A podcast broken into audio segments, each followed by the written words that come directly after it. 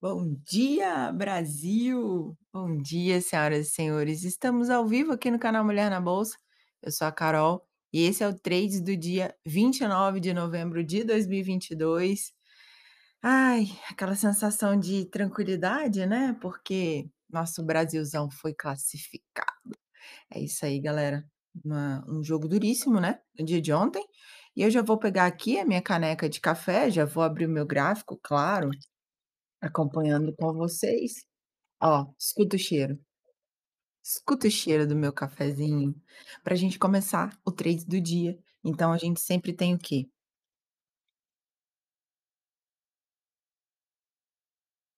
Caneca de café na mão, gráfico aberto, pra gente começar o nosso dia operacional. E vamos que vamos. Beijo pra galera no YouTube, pra quem nos acompanha aqui no Instagram. Se você quiser ter uma experiência completa, vem pro YouTube, tá? Porque eu tô compartilhando o meu gráfico aqui. E um beijo também pra galera do podcast Mulher na Bolsa. Vamos que vamos.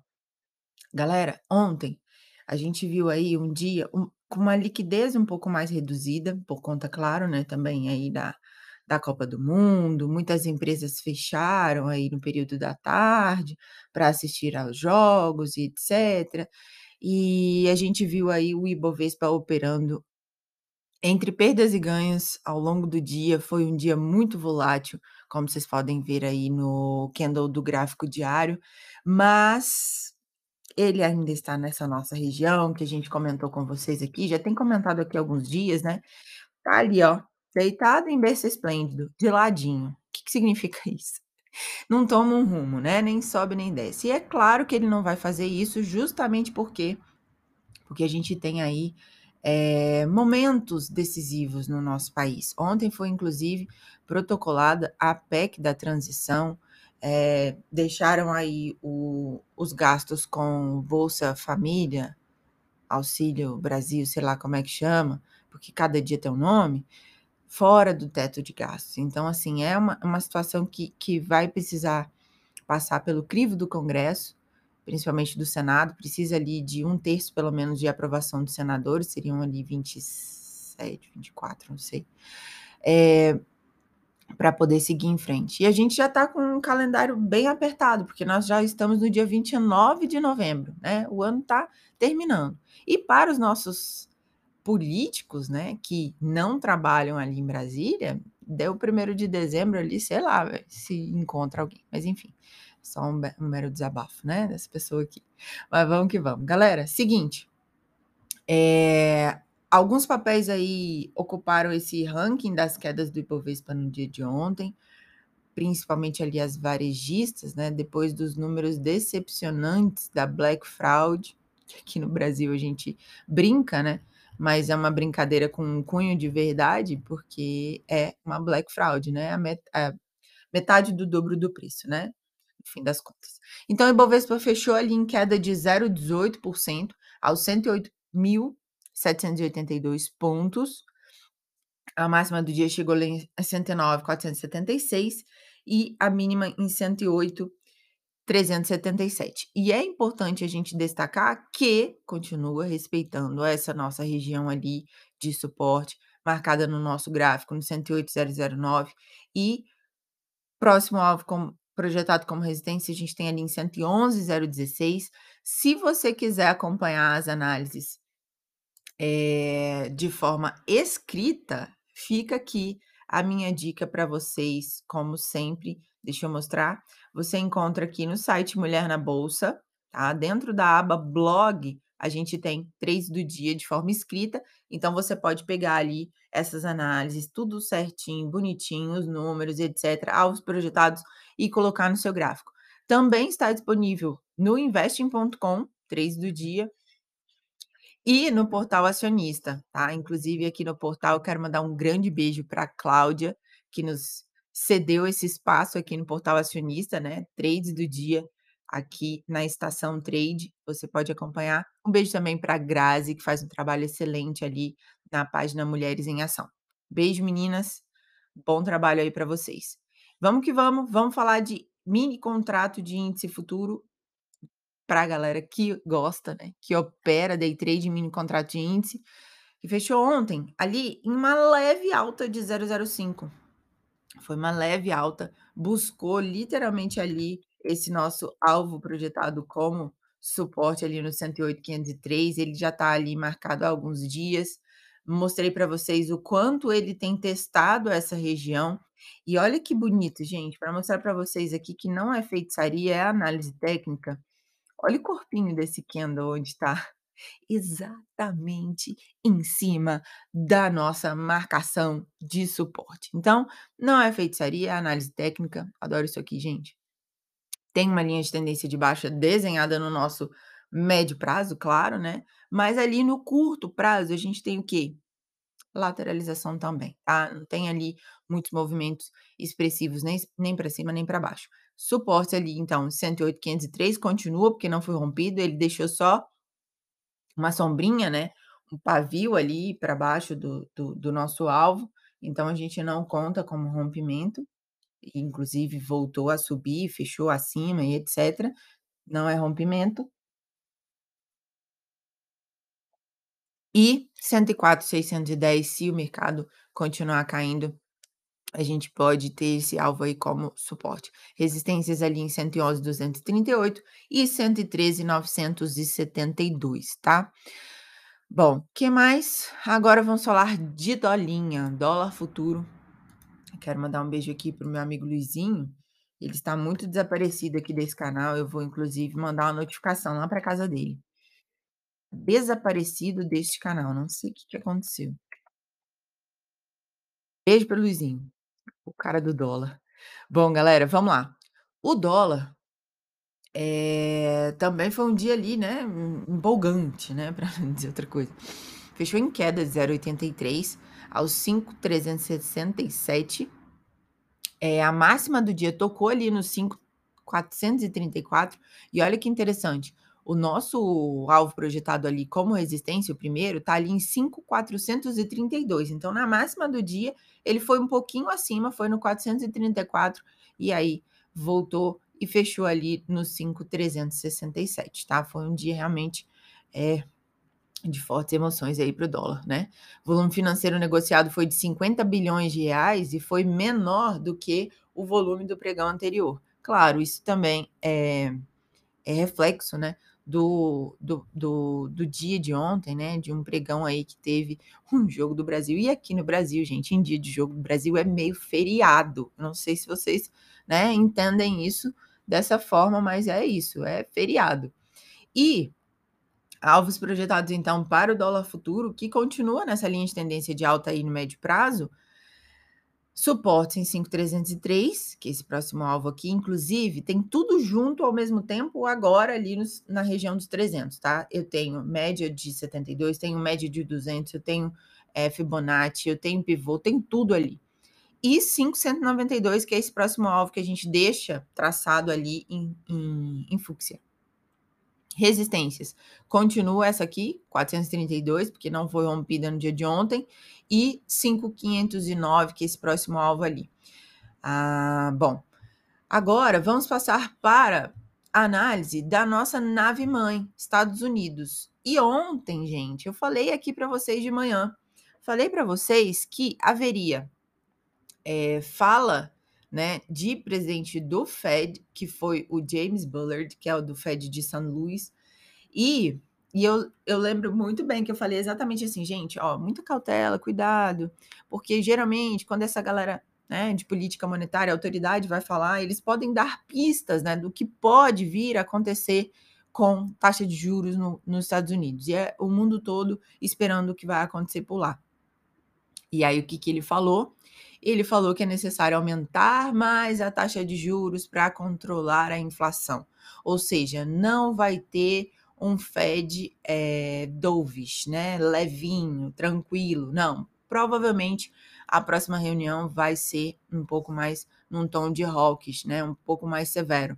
E ele ainda falou que prefere subir os juros rapidamente agora, para criar as condições das que as pressões dos preços diminuam ao longo do próximo ano. Então, ele já deu uma pista, e o que que aconteceu com essa pista que o James Bullard, lá do Fed de São Luís, deu no, no dia de ontem, no pronunciamento dele.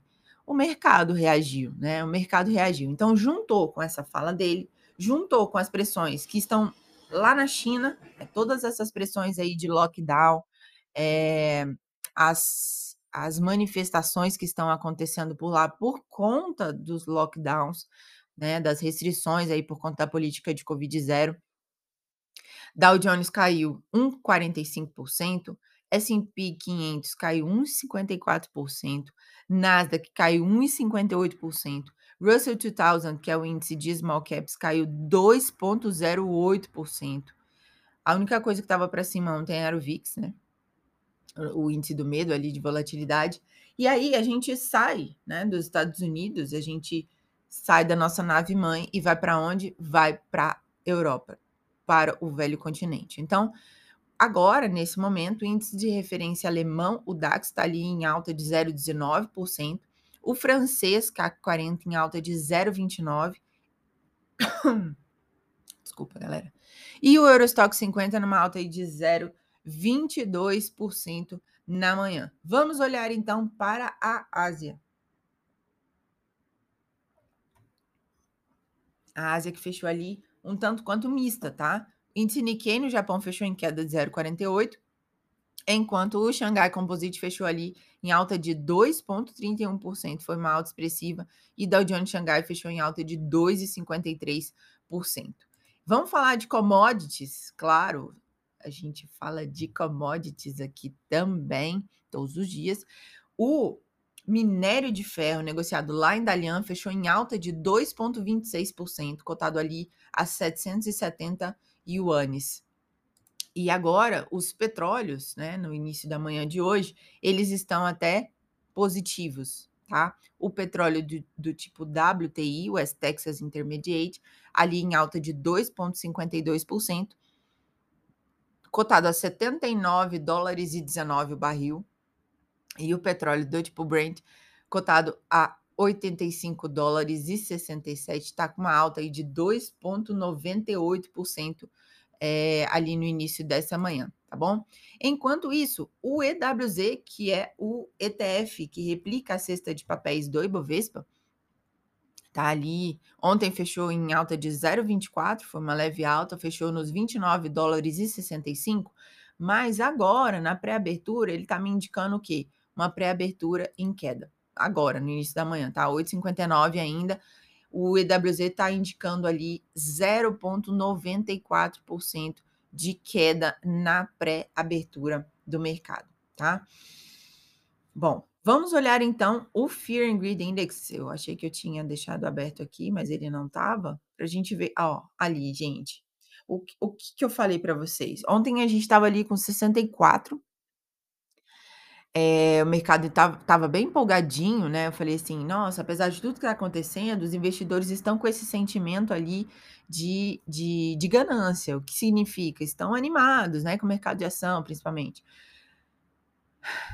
Aí veio, né, tudo que aconteceu ontem, veio fala do, do James Bullard, veio as pressões ali da China, e aí já caiu ali o ponteirinho para o 59, tá? Tá, tá quase chegando ali no neutro. Então, essa é a emoção que está dirigindo o mercado na manhã de hoje. Estamos ainda é, na ganância, tá bom?